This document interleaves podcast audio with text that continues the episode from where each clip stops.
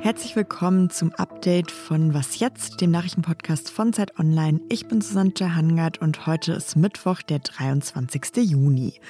Heute gab es extrem viele Nachrichten. Eine verrate ich direkt ganz schnell. In Deutschland ist mittlerweile fast jede dritte Person zweimal geimpft. Das hat das Robert Koch Institut heute bekannt gegeben. Auf andere Nachrichten schauen wir natürlich wie immer hier heute ausführlicher. Und zwar hat sich einmal die ganze Debatte rund um die Regenbogenbeleuchtung des Stadions in München und das umstrittene ungarische Gesetz zugespitzt. Und wir schauen nach Großbritannien. Da ist es nämlich heute fünf Jahre her, dass dort das Referendum zum Brexit stattfand. Und genau deshalb beschäftigen wir uns nochmal mit der britischen Politik. Der Redaktionsschluss für diesen Podcast ist 16 Uhr.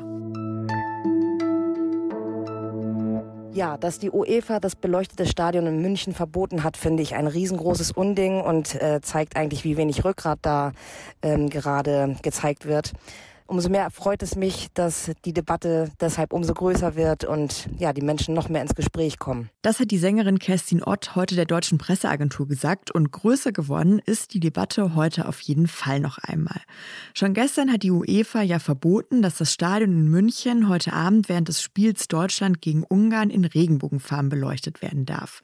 Regenbogenfarben natürlich als Zeichen von Solidarität und als Zeichen des Protests gegen ein neues Gesetz in Ungarn, das Informationen über Homosexualität und Transsexualität stark einschränken soll.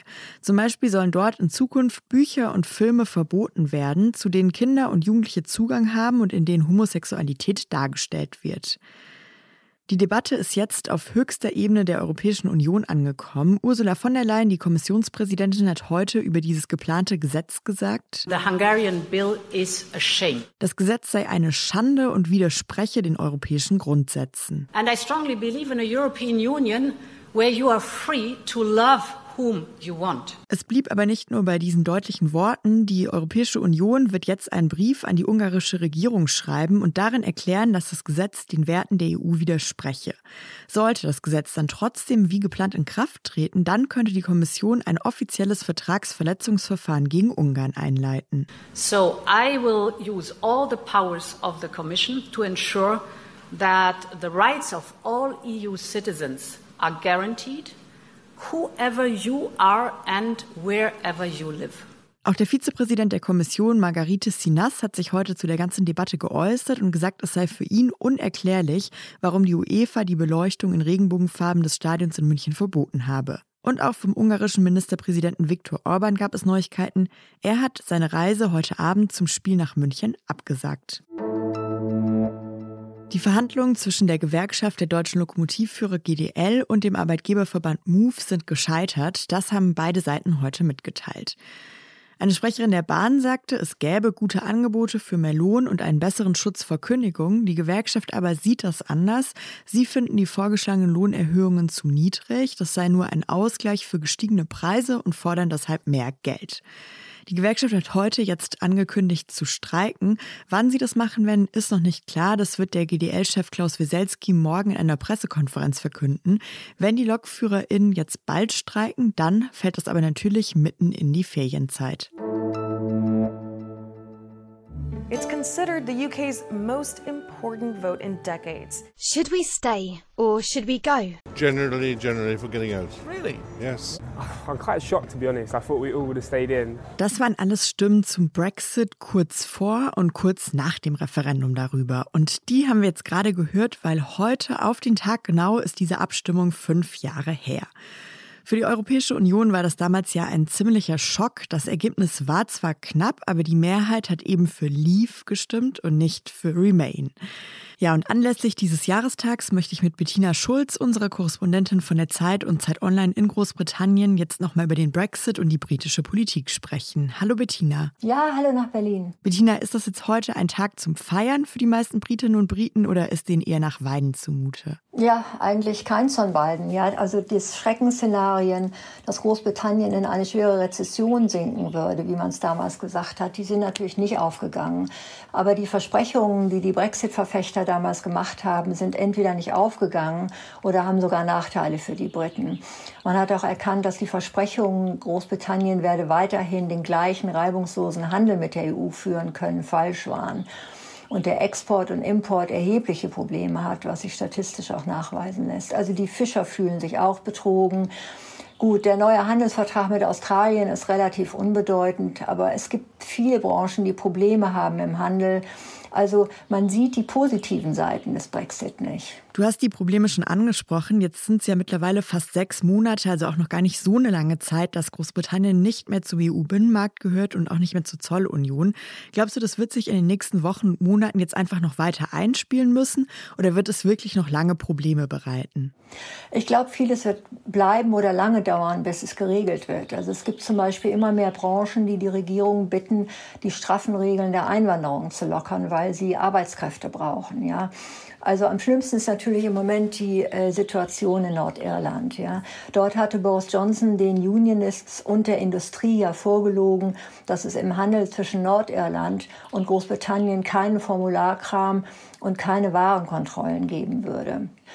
So, Johnson versucht jetzt dieses Nordirland-Protokoll zu unterminieren. Also man hat fast den Eindruck, Johnson und sein Verhandler Frost da, die wollen das Nordirland-Protokoll platzen lassen, weil es der Regierung hier politisch schadet, ja.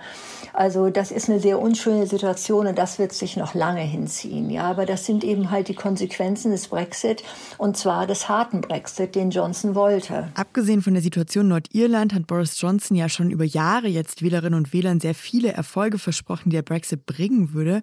Wie schätzt du das denn ein? Wie steht er jetzt da fünf Jahre nach dem Referendum? Ja, also in puncto Brexit steht er nicht gut da. Man darf aber nicht vergessen, dass im Moment ähm, die Bevölkerung, die Öffentlichkeit natürlich wahnsinnig auf diese Corona-Pandemie guckt, ja.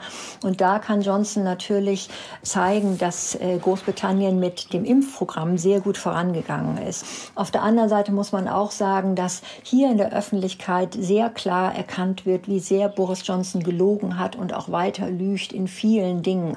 Und das ist eigentlich auch ein erschütterndes Zeichen vom Brexit, dass heute Großbritannien mit einer Politik zurückgeblieben ist, die ganz stark von Unehrlichkeit geprägt ist, von Angriffen an die Demokratie und von einem relativ schlechten Verhältnis im Moment mit der EU. Vielen Dank, Bettina. Ja, alles Gute nach Berlin. Was noch? Landminen sind ja extrem gefährlich. Auch wenn Konflikte schon jahrelang vorbei sind und die Menschen eigentlich wieder in Frieden miteinander leben, dann sind diese Minen weiterhin im Boden versteckt und tausende Menschen sterben weltweit jedes Jahr dadurch, weil sie nicht wissen, wo die Minen liegen und dann aus Versehen drauftreten. Das Ziel ist natürlich, dass Landminen vorher entdeckt werden, bevor Menschen überhaupt darauf treten und die dann detonieren. Bisher wird das vor allem mit Tieren gemacht, das ist aber eher schwierig und auch ziemlich teuer. In Israel arbeiten Forschende deshalb jetzt an einer Möglichkeit, die es einfacher machen soll, Landminen zu entdecken. Und zwar wollen die Bakterien zu Minensuchern ausbilden. Das habe ich jetzt natürlich ein bisschen frei formuliert. Also eine Bakterienausbildung haben die auch noch nicht erfunden. Aber die Bakterien sollen genetisch so verändert werden, dass sie leuchten, wenn sie in die Nähe von Stoffen kommen, die typischerweise in Landminen enthalten sind. Bisher klappt das noch nicht so mega gut. Die Bakterien leuchten tatsächlich noch ziemlich schwach und nur innerhalb von einer bestimmten Temperaturspanne, also wenn es nicht mega kalt und auch nicht sehr, sehr heiß ist. Aber immerhin sind die Forschenden schon mal so weit, dass sie erste Feldtests in Kooperation mit der israelischen Armee durchführen konnten. Und das war's mit dem Update. Unsere Mailadresse hat sich nicht verändert. Was jetzt? Zeit.de. Da empfangen wir E-Mails, positive und negative. Ich bin Susanne Hangard. Ich wünsche Ihnen einen schönen Abend und morgen früh ab 6 Uhr gibt's uns wieder, dann mit meinem Kollegen Janis Karmesin. Bis dann. Ich hatte heute tatsächlich so ein komisches Tonproblem. In meinem Homeoffice-Studio waren einfach drei Stubenfliegen, die die ganze Zeit so laut gesummt haben, dass ich die erstmal irgendwie versuchen musste, durch die Tür oder durch das Fenster rauszukriegen, damit ich diesen Podcast einsprechen kann, ohne dass sie die ganze Zeit hören. Bzzz, bzzz.